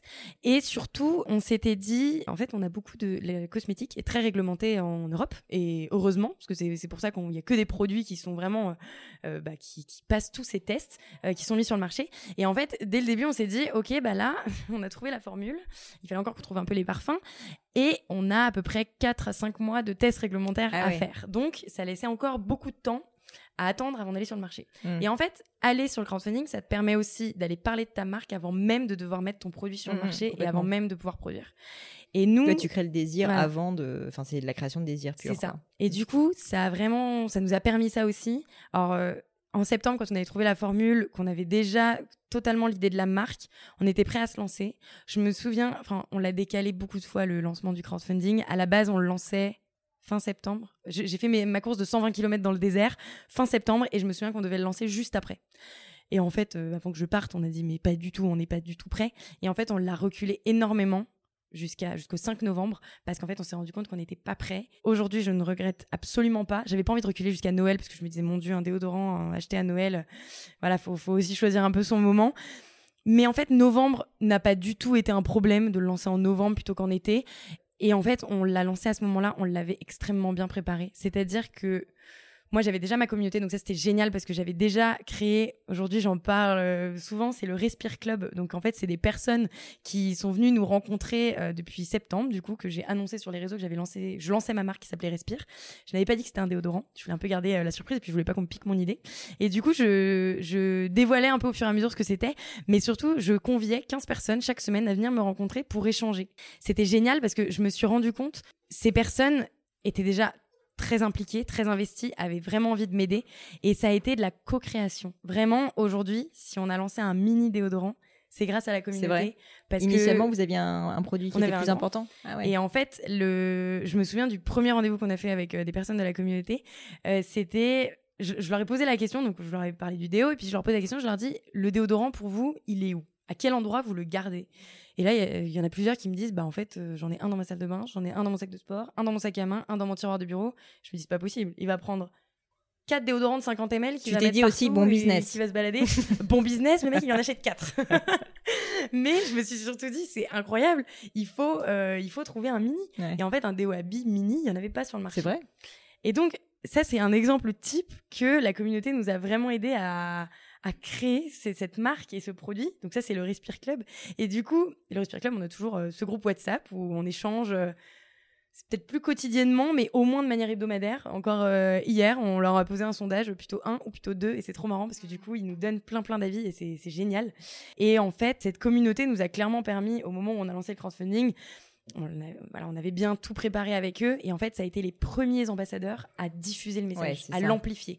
Et clairement, c'était des personnes qui avaient peut-être sans contact sur Instagram. Mais c'est déjà énorme. Mais mm. il suffit de se dire que cette personne, elle va en parler à trois personnes autour d'elle, mm. qu'elle va le mettre sur Instagram, que ça va être visible par peut-être une vingtaine de personnes. C'est énorme en fait. Et du coup, c'est plein voilà, plein de personnes qui nous ont vraiment aidé à amplifier le message dès le début. Et donc, ce crowdfunding, tout était préparé. Moi, j'ai donc des copines influenceuses des communautés. J'avais tout un peu euh, préparé en mode, tu vas m'aider, tu vas m'aider, euh, voilà, faudra, faudra en parler. Et c'était génial parce que tout le monde a été vraiment présent ce 5 novembre à midi où je décidais de lancer euh, le crowdfunding. C'était important justement que tout le monde le relaie, mais tout de suite et que ça parte très très fort. Ouais, c'était important que voilà, que ça prenne tout de suite. Et en fait, sur le crowdfunding aujourd'hui, si on le regarde, il y a écrit objectif 300. Et en fait, notre objectif dans notre tête, c'était pas d'en vendre 300. Notre objectif, notre vrai objectif, la veille du lancement, on se disait, pardon, avec Thomas, si on en vend 2000 ou 3000, on est hyper content. Bon, 21 000, finalement, voilà, ça a été hyper, hyper, hyper content. Et en fait, pourquoi on a mis objectif 300 C'est parce qu'il y a des techniques un peu du crowdfunding. C'est marrant, je pense qu'un jour, je devrais écrire euh, bah, tu devrais les, faire un choses que je pense du crowdfunding. Mais dis-les nous aujourd'hui. Mais c'est en fait le, le crowdfunding, ce qui est bien, c'est quand ton objectif, tu l'atteins rapidement. Parce qu'en fait, tout de suite, tu as les gens qui se disent, et puis même la presse euh, qui peut le relayer, et qui se disent, oh là, c'est incroyable, objectif atteint en 24 heures. Donc, déjà, on va pas mettre un objectif trop élevé, parce que si on l'atteint pas, on n'a pas les sous, donc c'est pas la peine. Euh, faut quand même que le projet fonctionne un peu. Et après, on se dit quand même, faudrait essayer que l'objectif, je dis 24 heures, mais voilà, en 2-3 jours, ce serait génial. Et donc moi, je m'étais dit, ce serait top qu'on arrive à vendre 300 déodorants en 2-3 jours. Bon, finalement, on a vendu 1500 en 24 heures. Donc, les 300, on les a bien dépassés, je, crois, en deux heures et j'étais complètement. Euh, voilà. Mais en fait, c'est un peu des techniques comme ça où le crowdfunding, pour que ça prenne aussi, pour que la mayonnaise prenne, il faut, euh, voilà, il faut qu'il y ait tous les ingrédients. Et donc ça, c'était une des, une des techniques du, crowdfunding. Et euh, au niveau du contenu, donc toi, tu avais alimenté beaucoup en amont, mais tu as fait aussi donc cette fameuse vidéo. C'était tout de suite évident pour vous qu'il fallait avoir euh, un peu euh, une vidéo explicative que tu allais pouvoir relayer, qui serait vraiment bah, ton outil de communication majeur pour, pour le crowdfunding, ou ça t'a été suggéré? Enfin, comment ça s'est passé? C'était une évidence. Alors pourquoi? Parce que déjà, sur Instagram, je parle beaucoup euh, en story. Je me suis toujours dit qu'en fait c'est un des meilleurs liens qu'on a avec euh, avec les personnes qui nous suivent parce que c'est ce qui permet permet déjà de communiquer hyper rapidement. Ouais, bien sûr. Parce que quand je me quand j'écris, franchement ça me prend du temps. Je préfère faire une story où je parle, même si parfois j'ai l'air plus ridicule. C'est ça ça va beaucoup plus vite. Et en fait je, je suis à l'aise. Enfin, j'ai du coup, j'ai voilà le conseil que disais tout à l'heure, faut arrêter de se regarder. J'ai arrêté de me regarder parce que sinon, si on se regarde, on la poste pas hein, la story. Donc j'ai arrêté de me regarder. Je me dis vas-y, ça ça part, ça passe, ça passe, ça part. Et euh, et en fait, euh, du coup, j'ai toujours, enfin toujours non. Du coup, ça fait que un an et demi quoi. Enfin, à partir du moment où j'ai eu le déclic de me dire ok, euh, je suis capable de parler à mon téléphone, bah je me suis dit en fait, je vais faire une vidéo pour raconter l'histoire. Alors au début, c'était un peu touchy de raconter l'histoire l'histoire du début, la tumeur. J'étais pas spécialement dans le l'envie tout de suite de, raconter ça.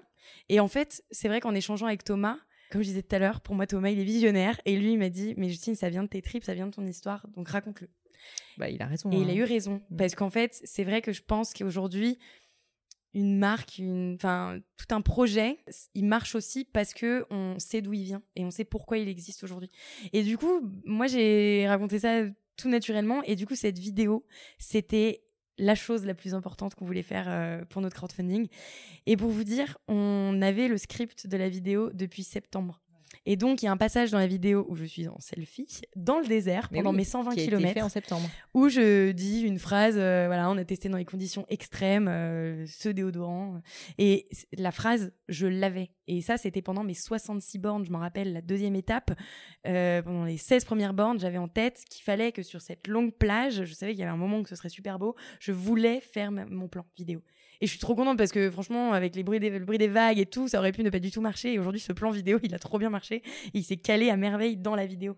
Et donc, ce script, vraiment, on l'avait pensé, réfléchi. Et, et voilà, après, on l'a fait aussi avec beaucoup de spontanéité parce que même si on l'avait écrit euh, pendant le tournage, euh, parfois j'étais en mode, mais attends, cette phrase, je l'avais écrit, mais ça, ça sonne bien l'écrit, mais ça sonne pas du tout à mmh. l'oral. Et du coup, en fait, je le faisais un peu avec mon mes envies et mon humeur. Euh, mais, euh, mais, au final, quand même, ce que je retiens, c'est que ça a marché et tout ce crowdfunding a marché, mais aussi parce que tu avais une préparation de malade mentale, concrètement. Oui, Donc, oui. Euh, messieurs, dames, il n'y a quand même pas trop de secrets dans la vie. Il euh, faut bosser, quoi. Une autre question que je voulais te poser, bah, c'est donc maintenant, Respire, c'est plus qu'un déodorant. Vous avez lancé aussi donc la fameuse crème solaire Respire, petit instant pub. Est-ce que, euh, est-ce que tu peux me dire, c'est peut-être difficile, mais Aujourd'hui, quelle est votre vision pour Respire euh, en termes de développement? Quels sont vos grands projets? Donc, je sais que vous êtes en train de beaucoup vous développer en retail. Vous avez ouvert un Monoprix, euh, donc vous, vous vendez maintenant les produits là-bas. Mais pour vous, en fait, là, les prochaines étapes, ça va être de continuer à être très digital. Ça va être au contraire de vraiment essayer de vous étendre au niveau du retail. Est-ce que vous avez commencé à y réfléchir déjà? Oui, bien sûr, on y réfléchit au quotidien parce que c'est notre quotidien et c'est il faut avoir une vision court terme, moyen terme, long terme pour Respire. Et c'est vrai qu'on a commencé nous avec le déodorant parce que c'était ce qui avait de plus urgent puis c'est le déclic. C'est ce qui m'a donné le déclic. On est allé sur la crème solaire euh, parce que pour moi c'est ce qui me paraissait un des produits les plus opaques aujourd'hui et que j'avais très envie de de voilà d'aller sur la crème solaire. Je me permets juste de t'interrompre. C'était évident pour toi dès le début avec Thomas que vous n'alliez pas faire que du déodorant? Ouais. En fait dès le début peut-être pas mais dès qu'on a trouvé la formule on s'est dit il faut il faut aller sur d'autres il faut aller sur d'autres formules. Et ouais c'était c'était quand même une évidence qu'on avait envie d'y aller qu'on avait envie de, créer une marque les choses. globale en fait de, soins. c'est ça envie de faire bouger les choses et pas juste le déodorant d'accord. qui est quand même déjà un super marché et voilà c'est un produit c'est le deuxième produit qu'on utilise le plus chaque jour après le mhm. dentifrice. Donc, il y a d'autres produits d'hygiène qu'il faut aller chercher. Et nous, clairement, on a cette ambition. Mhm. Euh, et là, on est déjà en train de travailler en recherche et développement avec euh, différents laboratoires sur euh, ces nouveaux produits, donc des produits d'hygiène. Nous, ce qu'on veut, c'est aller offrir des alternatives à toute notre routine quotidienne, toute notre routine voilà, du matin. Donc, ça passe par le déo, ça passe par la douche, ça passe, ça passe par plusieurs produits. Et donc, on travaille vraiment dessus aujourd'hui. Et le but, c'est, ouais, si, si on veut être, euh, voilà, notre, notre vision long terme, c'est de devenir la marque de référence en termes d'hygiène clean en Europe. Donc aujourd'hui, on est en France, on travaille euh, quand tu parles de digital et de retail, on travaille bien sûr les deux. Aujourd'hui, on a notre site internet et euh, c'est très important pour nous de le développer. Ça nous permet d'avoir une relation directe avec nos consommateurs et, c'est génial. Moi, j'adore euh, le, site internet, pouvoir échanger avec les gens. mais on a aussi le retail qui est venu à nous. On a eu vraiment beaucoup de chance. On a reçu beaucoup de, de, de demandes de, entrantes de la part des distributeurs pour, référencer nos, produits dès le début. Et c'est vrai qu'au début, c'était peut-être pas notre ambition numéro un. Mmh. Et en fait, on s'est vite rendu compte qu'on avait envie, on avait envie d'y aller, on avait envie d'aller toucher une autre cible qui ne me suit pas sur Instagram, euh, qui n'est pas uniquement sur les réseaux sociaux. Et en fait, Monoprix nous a paru être euh, une super, une super enseigne. C'est une enseigne qui est euh, très accessible, mais aussi premium. Et en fait, aujourd'hui, notre déodorant, il est quand même premium. On, le vend à un prix plus élevé que les déodorants industriels. Donc, je pense que si on allait chez Intermarché ou Leclerc aujourd'hui, ça dénoterait un peu de se retrouver à côté de tous les déodorants. Mais chez Monoprix, il y a quand même déjà une prise de conscience du consommateur.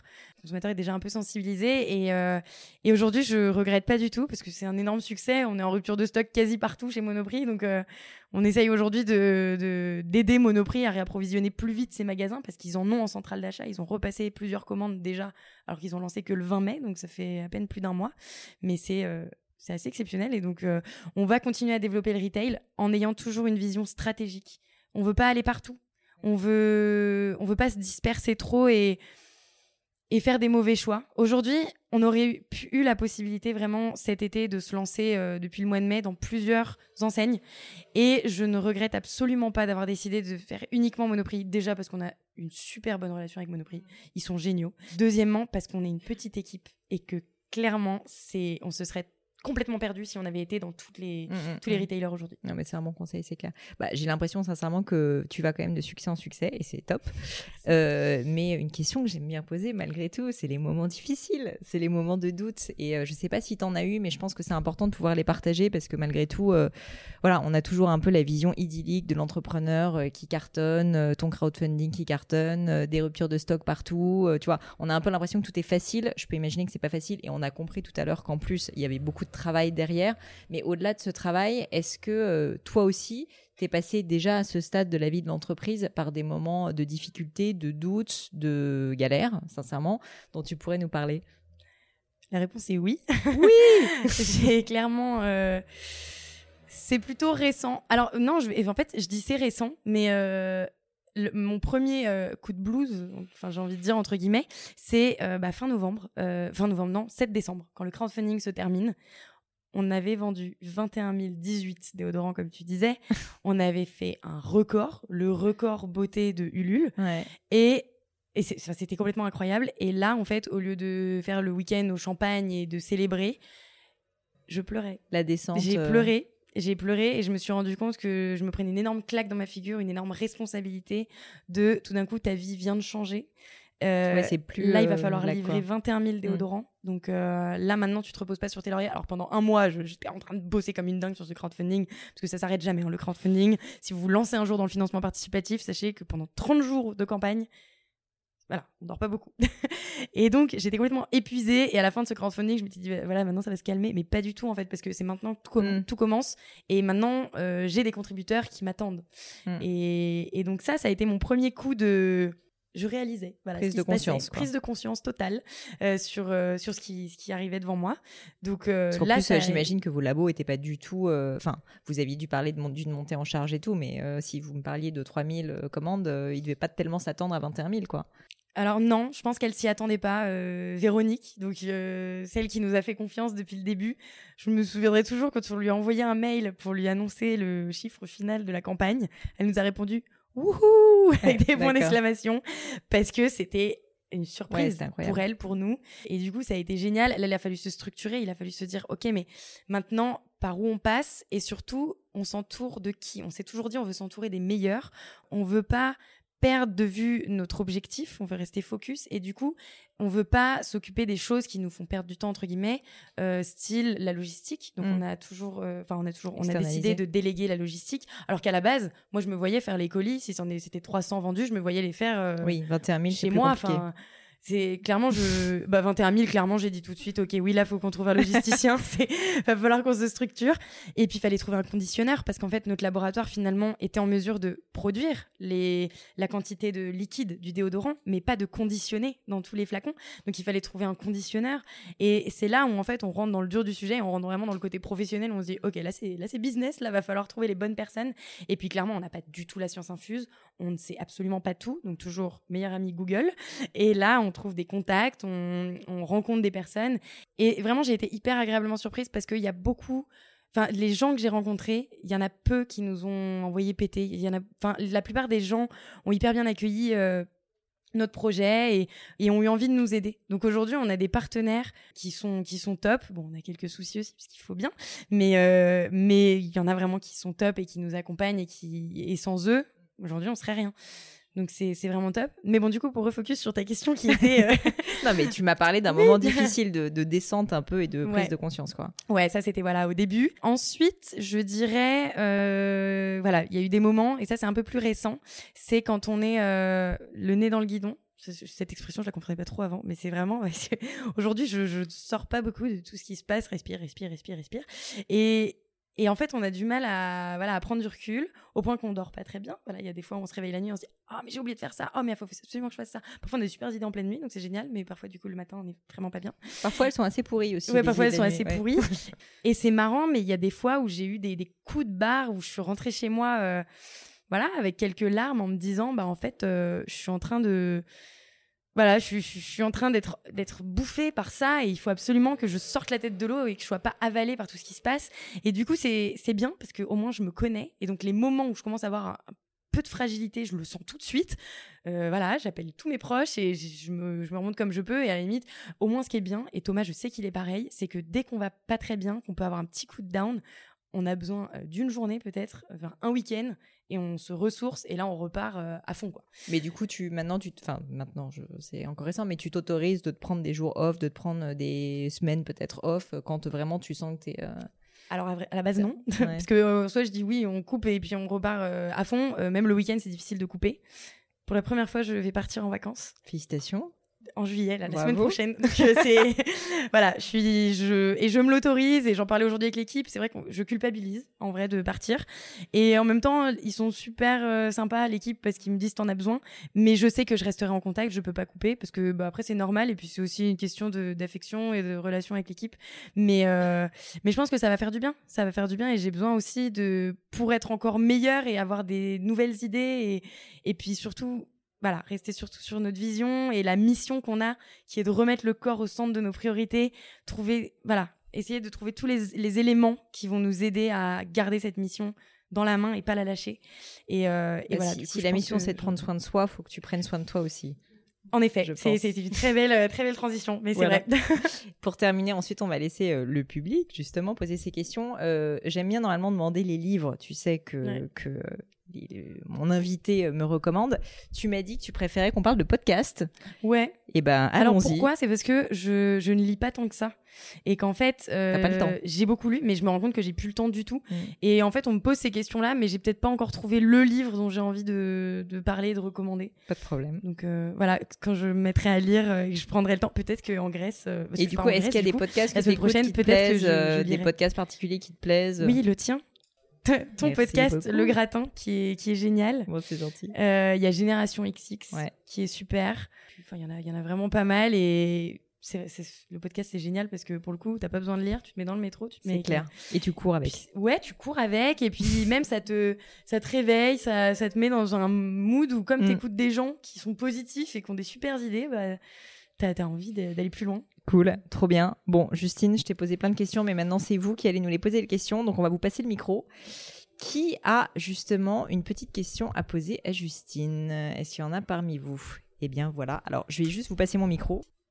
Alors bonsoir, hein, déjà euh, félicitations. Moi je fais partie de ceux qui ont participé au crowdfunding. Euh, Merci. D'ailleurs j'ai beaucoup transpiré pour venir. J'espère que tu sens bon J'espère que je ne sens pas trop mauvais. En tout cas sinon faut en parler à Justine. c'est pas de ma faute, c'est de sa faute.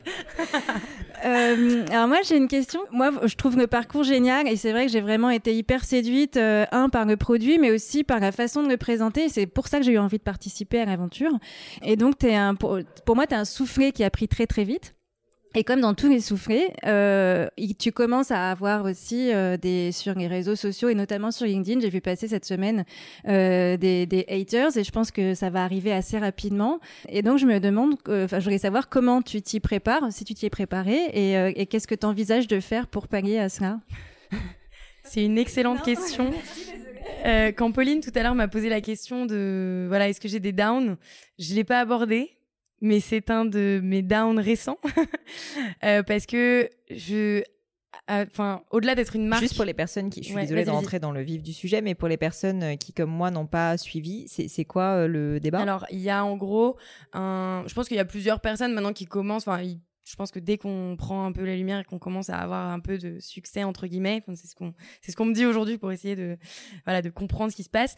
Euh, Il y a des personnes aussi qui, qui se mettent euh, qui mettent des bâtons dans les roues et donc on- il y a eu un article qui a été posté sur LinkedIn euh, qui critique la crème solaire et qui dit qu'elle est identique à un autre produit.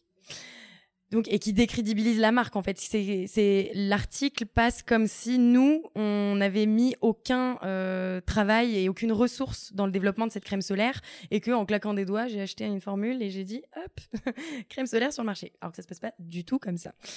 Et donc ce genre de d'article qui a été posté, euh, je l'ai vu. J'en avais en vrai j'en avais eu un premier qui a été posté en novembre. Euh, voilà je vais vous en parler au moment du crowdfunding euh, une scientifique qui a comparé mon déodorant à celui d'Ushuaïa, donc d'une marque industrielle, et qui dit qu'ils sont identiques.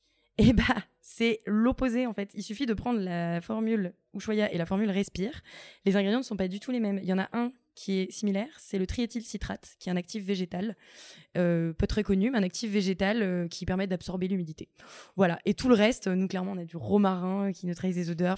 Bref, on a plein de, on a de l'alcool, mais de l'alcool de blé bio 100% naturel, alors qu'au Choya c'est de l'alcool dénaturé, de moins bonne qualité. Enfin bon, c'est des choses très différentes et du coup, que ce soit cet article, le premier qui avait été posté, m'avait atteint. Et puis en fait, euh, les conseils autour de moi m'avaient dit ne réponds pas, c'est minime et puis c'est surtout euh, voilà, ça, ça, sert à rien parce que ça ne veut rien dire. L'article est faux. Donc j'avais pas spécialement répondu. Et puis finalement, forcément, en tant que consommateur, il y a des gens qui tombent dessus, qui le lisent et qui croient les paroles parce que sur euh, internet euh, c'est ça qui est beau aussi hein, c'est que c'est le champ des possibles on a le droit de tout dire c'est la liberté d'expression et donc tout le monde peut, peut dire ce qu'il veut et euh, et donc quand on lit ça voilà quelqu'un qui a envie de la croire peut la croire mais du coup nous ça, ça sur le coup ça nous faisait pas tant de mal et en fait là je me suis rendu compte que on est sur les réseaux sociaux, il y a beaucoup de gens qui se mettent à nous suivre, mais il y a aussi beaucoup de gens qui peuvent avoir envie de nous casser sur les réseaux sociaux. Et c'est ça qui est le plus dur aujourd'hui à, accepter parce que, enfin, accepter, je l'accepte, mais en fait, au-delà d'être une marque, je suis humaine. Et du coup, quand quelqu'un aujourd'hui attaque Respire, vu que j'incarne énormément la marque, il attaque aussi Justine Hutto. et donc, je le prends de pleine face, boum. Et c'est vrai que ce week-end, euh, quand je suis tombée sur l'article, donc vendredi, au début, je me suis dit, bah non, en fait, c'est pas grave parce que cette crème avec laquelle il me compare, elle est super bonne. Donc en fait, tant mieux. Enfin, c'est à la limite, ça, ça me porte pas préjudice. Euh, juste, c'était la manière dont il me décrédibilisait qui me faisait mal. Mais je me suis dit, euh, bon, bah voilà, toute personne qui connaît un peu les cosmétiques sait que ça se passe pas du tout comme ça. Et puis en fait, le problème, c'est que ça a commencé à, à, à buzzer un peu. À buzzer, voilà, c'est la première fois que j'ai vécu ça. Les gens qui commencent à commenter, et puis là, mon nom qui se fait taguer je ne sais pas combien de fois. Je me suis dit, mais c'est pas possible. Je... Et donc, je voyais, euh, j'étais en mariage ce week-end en plus, donc je, je, voyais juste, genre, mon truc qui vibrait partout. Et puis, euh, ce qui m'a le plus touché, c'est dimanche matin, je me réveille, et en fait, quelqu'un avait écrit à mon père sur LinkedIn pour lui dire qu'il fallait que je réponde. Et là, je me dis, c'est pas possible quand même que quelqu'un entre dans ma vie privée à ce point-là pour contacter mon père et lui dire que je dois répondre ou que lui donne une réponse. Et du coup, là, j'ai décidé en fait de répondre. Je pense que maintenant, la prochaine fois que j'ai une attaque, je réponds dans les 24 heures. J'attends pas trois jours. Et on apprend beaucoup on apprend aussi à garder la tête hors de l'eau parce que franchement à ce moment-là j'avais qu'une envie c'était de pleurer de me dire mais c'est pas possible comment je fais? Et forcément ce moment-là le bad buzz du coup j'ai un peu étudié. J'ai un ami youtubeur Gonzague qui m'a donné des conseils et qui m'a dit dans ces moments-là tu ne réagis pas à chaud tu t'entoures des bonnes personnes et tu te fais conseiller et tu fais une réponse. La réponse qui te semble la plus claire ou tu es la plus honnête possible et tu la posteras une fois plusieurs fois mais tu ne commence pas à te justifier sous plein de choses parce que ça sert à rien de rentrer dans un débat. Et c'est vrai, aujourd'hui pour moi, il n'y a pas de débat.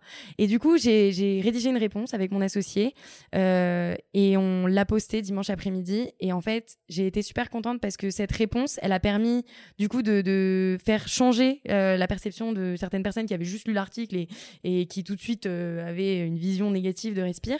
Et puis, j'ai eu énormément du coup d'échanges de messages privés sur LinkedIn, positifs, avec des personnes qui m'ont soutenu, des personnes qui m'ont défendu en commentaire et ça ça fait vraiment chaud au cœur parce que là on se rend compte qu'on n'est pas seul et euh, bon il y a des personnes qui, gardent leur position et, qui critiquent la marque, mais je pense qu'on peut pas non plus plaire à tout le monde.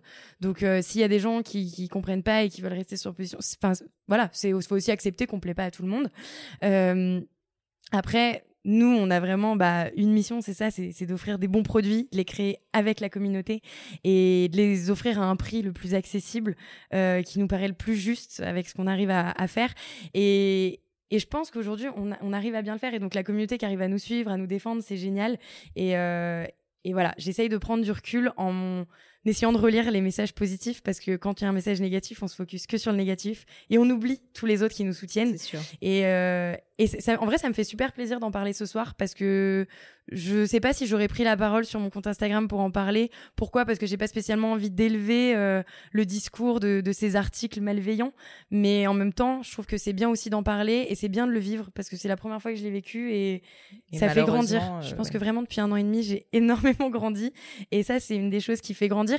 Et franchement, à la limite, je me dis, bah, c'est un mal pour un bien parce que c'est, ça me challenge énormément et ça me pousse à faire encore mieux, toujours mieux, toujours plus de transparence et expliquer comment on formule nos produits, comment ça se passe la formulation avec euh, nos laboratoires.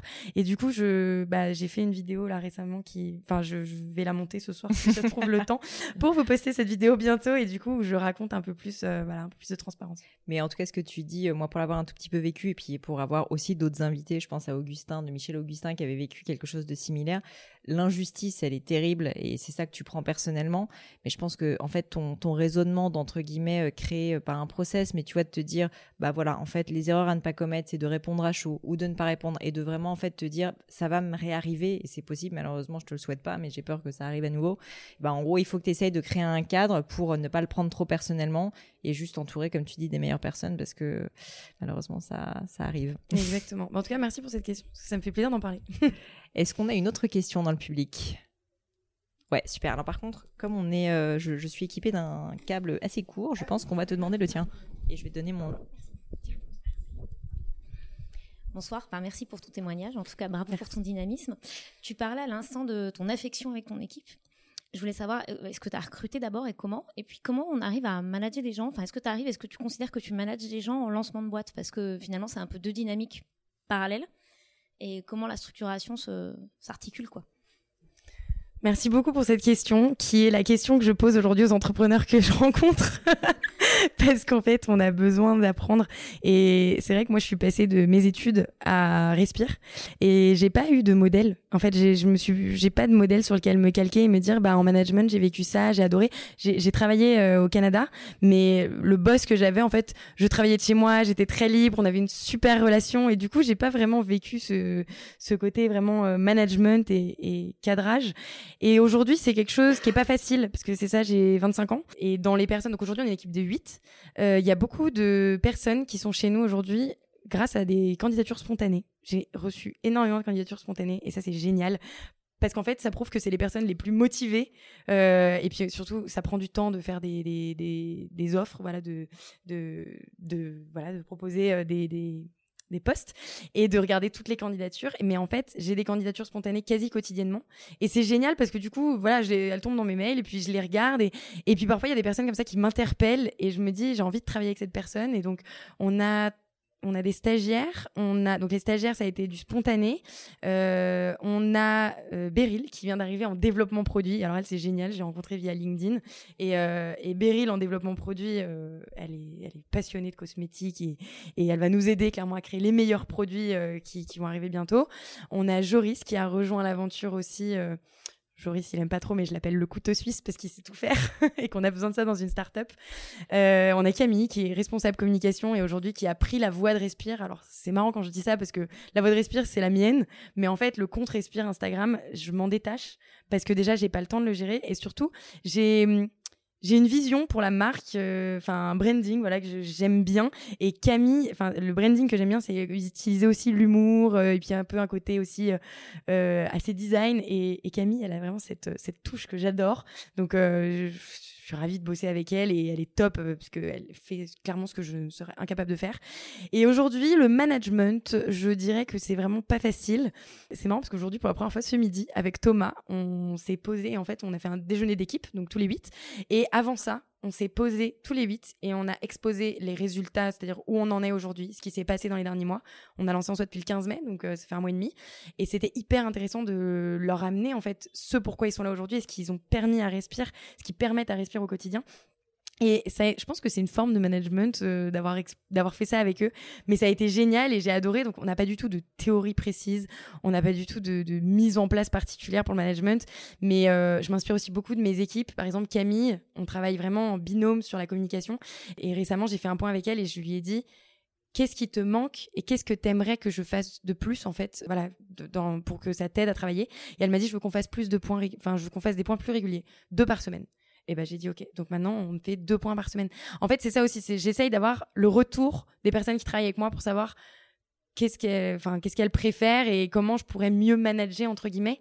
Après c'est très difficile parce que comme tu dis, est-ce qu'on manage vraiment dans une start-up en lancement de boîte? C'est très difficile parce que moi je suis peu présente. Je suis beaucoup en rendez-vous à droite, à gauche. C'est marrant parce que tout à l'heure on parlait d'une journée type. C'est vrai que le matin quand je me réveille, parfois je vais pas au bureau tout de suite. Genre ce matin, j'avais un rendez-vous directement à 8h30. Donc hop, on file au rendez-vous.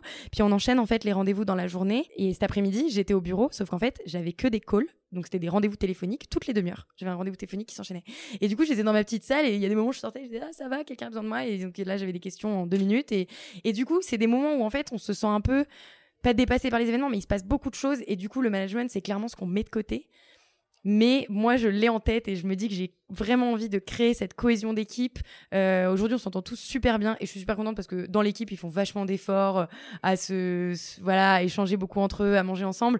Mais euh, je pense que on voilà, on va apprendre au fur et à mesure. Et même les personnes qu'on va recruter, parce que là, du coup, on recrute, on cherche des, des postes. C'est d'ailleurs le sujet de la vidéo qui sort aussi, qui sort demain normalement, où euh, je, parle bah, voilà, d'embauche de, qu'on va avoir très prochainement. Et, euh, et je suis persuadée qu'avoir des personnes aussi avec l'expérience qui vont venir dans l'équipe, ça va vraiment nous aider à, se structurer. Et voilà. une, une, autre question pour quelqu'un? Je crois que j'avais vu ouais, par ici. Ou... Voilà, hop, devant. Déjà, euh, félicitations pour euh, ton parcours très inspirant. Euh, moi, c'est plus des questions par rapport aux produits. Euh, donc, euh, j'ai vu qu'ils étaient faits en France. Est-ce que c'était une volonté particulière? Est-ce que c'était un argument marketing plus pour le côté éthique, écologique? Merci pour la question. C'était une vraie volonté dès le début de se dire on a envie de faire du made in France. Pourquoi? Parce que déjà au niveau éco-responsable, il y a un impact carbone qui est carrément diminué. Ça crée de l'emploi en France. Et puis c'est bête, hein, mais on en parle très peu, mais c'est tellement plus facile de faire du business en France. Parce qu'en fait, mais, bah, en Bretagne, le labo, je prends le train et en deux heures, je suis en Bretagne dans mon labo. Donc, euh, c'est déjà pour des questions vraiment de facilité. Et même si ça coûte plus cher, on sait que le produit sera de super qualité, que la relation avec le fournisseur, elle sera top c'est aussi un argument marketing, clairement. Et puis, c'est des valeurs et des convictions qu'on a au niveau éco-responsable et puis sociétal, euh, sur le fait que ça crée de l'emploi. Donc, c'était un choix. Après, si demain, je lance un produit et que et que la enfin et qu'en fait il n'y a pas d'usine spécialement en France qui peuvent le créer et qu'il sera de meilleure qualité s'il est fait euh, dans un autre pays en Europe bah pourquoi pas Moi, je suis franco-belge, donc en fait, je suis un peu euh, européenne. Euh, voilà, je suis pas que française, donc finalement, je peux aller en Belgique, mais je peux aller aussi ailleurs. Euh, je, je, me sens très européenne au-delà d'être française. Donc, si je vais dans un autre pays, j'aurais aucun problème à ça si ça apporte vraiment de la qualité à mon produit et si c'est justifié. Et dans ce cas, je l'assumerai sans problème. Aujourd'hui, on a le petit drapeau français sur le produit, donc c'est sûr que je serais déçue de devoir enlever mon drapeau français, mais peut-être que je mettrai un drapeau belge ou j'en sais rien. Mais euh, mais ouais, c'est à la base les convictions, mais aussi euh, c'est c'est pour le produit, pour que le produit soit soit super bon et et de qualité. Je crois qu'il y a une petite question aussi sur Instagram. Alors vas-y Fanny, je vais te passer le. Il y a notamment une personne qui demande au début du lancement notamment au niveau des médias, comment on fait pour, euh, pour avoir cette notoriété qui, euh, qui se développe euh, rapidement? Merci pour la question. Question, question un peu fourre-tout, mais bon. Ouais, question pas facile parce que c'est vrai que je parlais tout à l'heure de la communauté, donc ça a bien aidé. Ma communauté que j'avais déjà en fait sur Instagram, ça a bien aidé. Après, les réseaux sociaux. Alors peut-être si on précise un peu euh, des petits conseils, peut-être pour Instagram, euh, qui t'ont fait émerger, euh, que des petits tips ou des erreurs fréquentes que tu vois peut-être chez des personnes qui essayent de développer ou des marques qui essayent de développer leur communauté? Mmh, c'est pas facile. bah Instagram, j'en parlais tout à l'heure, donc être très spontané et être très régulier et fréquent pour développer son compte. Hein. Être très régulier, s'imposer vraiment une s'imposer vraiment une fréquence sur Instagram, se dire qu'on va y aller tous les jours et c'est du travail, c'est chronophage Instagram, on peut y passer une journée entière. C'est marrant parce qu'en plus maintenant Instagram nous dit le temps qu'on y passe dessus. Moi j'essaie de pas trop regarder. Bon maintenant j'y passe beaucoup moins de temps, mais je pense qu'avant, enfin Camille, euh, voilà ma responsable comme si je regardais combien de temps elle y passe dessus, je pense qu'elle est 4 heures par jour dessus.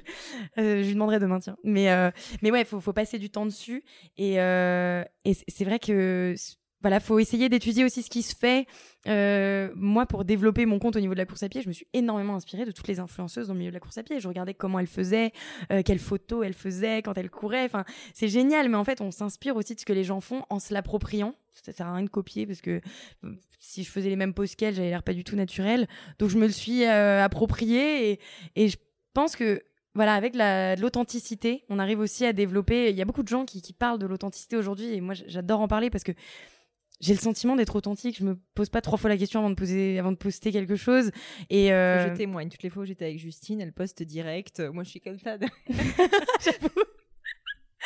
ouais, mais c'est vrai que je, je me pose même pas la question. Et c'est vrai que mes équipes, ils me le disent tout le temps. Parfois, je me dis, oh non, j'ai pas communiqué. Et du coup, je prends mon téléphone et je fais une story et je préviens personne. Et toute l'équipe derrière, ils me dit, Justine, t'abuses. Puis là, je me rends compte qu'il y avait des nouveaux produits derrière. Je dis, oh bah non, je dois la supprimer. faut voir aussi ce qu'on partage. Mais, euh, mais ouais, faut, faut être, euh Ouais, faut être spontané, faut être euh, régulier. Donc ça, c'est au début sur la communauté Instagram, et puis après, euh, au niveau des médias, euh, ça c'est les médias, ça s'impose pas en fait. Enfin, je peux pas contacter BFM et dire invitez-moi quoi. C'est, j'ai eu énormément de chance de, de, prendre un abonnement BFM. je rigole, mais c'est vrai que j'ai fait trois fois BFM en un mois et ça a été ouais, beaucoup de chance. Ils m'ont invité et c'est, c'est génial. Et du coup, j'ai saisi l'opportunité à chaque fois, même si j'étais hyper flippée. Ils soutiennent euh. beaucoup les entrepreneurs euh, BFM quand même. Ouais, c'est chouette. Et, mais j'ai été hyper flippée la première fois que j'ai reçu l'invitation. J'étais en mode, mais comment je vais faire pour m'exprimer euh, euh, à la télé en direct? Et finalement, là, c'est presque pareil. Hein. Je flippe aussi quand Pauline Léniaud m'invite. Mais... Bien sûr. mais voilà, non, c'est. Ouais, moi, je pense l'authenticité et le naturel, ça, ça aide beaucoup. En tout cas, euh, ça se sent chez toi. Une dernière question, messieurs, dames. Je suis désolée parce que le temps passe et qu'on a déjà dépassé l'heure. Est-ce qu'il y a une dernière question? Parfait. Bravo Justine pour ce parcours jusqu'à présent. Je te souhaite plein de succès pour le futur. Ta première idée de thèse parlait du branding de marque à l'international. Donc la question qui boucle, euh, c'est est-ce que tu vas te lancer à l'international? On parle beaucoup de clean beauty, clean fragrance. Euh, les États-Unis sont très friands de ça. Est-ce que c'est quelque chose que tu as en tête avec ton associé ou pas? Merci. Merci pour cette question. C'est vrai que oui, ça fait un vrai écho à mon premier sujet euh, initial, donc qui était d'aller à l'international. Et j'ai très envie d'aller à l'international. J'ai très envie d'aller déjà en Europe. Déjà parce que c'est une demande qu'on reçoit. Je reçois énormément de messages de personnes, même en anglais, hein, des gens qui parlent pas français, mais qui suivent un peu Respire, puis qui doivent faire afficher la traduction sur euh, Instagram, qui me demandent euh, les produits. Donc aujourd'hui, on a ouvert l'envoi à l'international sur notre site internet. Ce qui est, c'est que bah, c'est difficile avec les livraisons, ça coûte très cher. Donc aujourd'hui, malheureusement, à l'international, on peut pas offrir la livraison. Mais j'ai vraiment très envie d'aller trouver des partenaires euh, retail à l'international. Et euh, j'y travaille. D'ailleurs, j'ai eu des discussions aujourd'hui. Je me fais pas mal contacter par quelques retailers. Après, voilà, faut le temps que l'équipe se structure bien, se mette en place et que je développe une équipe un peu de sales qui puisse m'aider euh, ou je trouve des agents qui sont locaux en fait pour pour m'aider. Mais c'est vraiment dans, dans l'objectif d'y aller. Euh, on a vraiment envie d'aller toucher l'Europe. Et ensuite, euh, vous parliez des, des États-Unis. Euh, pourquoi pas? Les États-Unis, c'est vrai que c'est la clean beauty. Ils sont vraiment à fond là-dessus. Moi, comme j'ai étudié six ans au Canada, J'adorerais aller au Canada. J'ai tous mes amis québécois qui m'écrivent tout le temps pour que j'y vienne. D'ailleurs, j'ai été contactée par Jean Coutu, qui est la pharmacie canadienne. Euh, ce qui est, c'est qu'aujourd'hui, c'est difficile avec les frais de douane. Ouais, voilà, envoyer. Puis c'est vrai qu'après, l'impact environnemental, envoyer transatlantique il faut trouver des solutions. Donc j'ai très envie d'y aller. Je ne me précipite pas, mais si en 2020 ou en tout cas dans les années qui suivent, vous me voyez international, vous ne serez pas surpris. Bon, Justine, merci beaucoup pour tous ces partages. merci Pauline. Merci d'avoir accepté. Merci à tout le public d'être venu, de vous être déplacé par ce temps torride. On est très content de vous avoir eu avec nous. Je diffuserai le podcast euh, donc euh, dans les quelques semaines qui viennent. Je te dis à bientôt, Justine. Je te souhaite le meilleur pour Respire. J'ai hâte de savoir quels vont être les nouveaux produits. Et, euh, et voilà. Et puis à bientôt. Merci beaucoup. À bientôt. Ciao. Hello à nouveau et quelques dernières petites choses avant de vous quitter. Comme d'habitude, si vous cherchez les notes de l'épisode avec toutes les références, que ce soit les outils, les livres cités, c'est simple, allez directement sur le descriptif du podcast sur l'appli de votre choix. Aussi, si vous souhaitez me contacter pour me poser des questions, me proposer de nouveaux invités peut-être, ou juste me faire un feedback, n'hésitez pas. Euh, j'adore ça, les feedbacks. Donc foncez directement sur Twitter ou Instagram sous le pseudo Pelenio, P-L-A-I-G-N-E-A-U. J'essaye de répondre quand on me parle, donc n'hésitez pas. Et comme à chaque fois, vraiment mille merci d'avoir écouté jusqu'ici. N'oubliez pas, si le podcast vous plaît, que vous appréciez tout ce travail, euh, le plus simple pour m'aider, c'est tout simplement de mettre euh, bah, soit un petit mot doux, soit une note 5 étoiles sur iTunes ou de partager sur vos réseaux sociaux aussi. Ça donne le moral, ça m'aide énormément à faire connaître le podcast, donc n'hésitez pas. Voilà, merci à tous et je vous dis à très vite pour un nouvel épisode.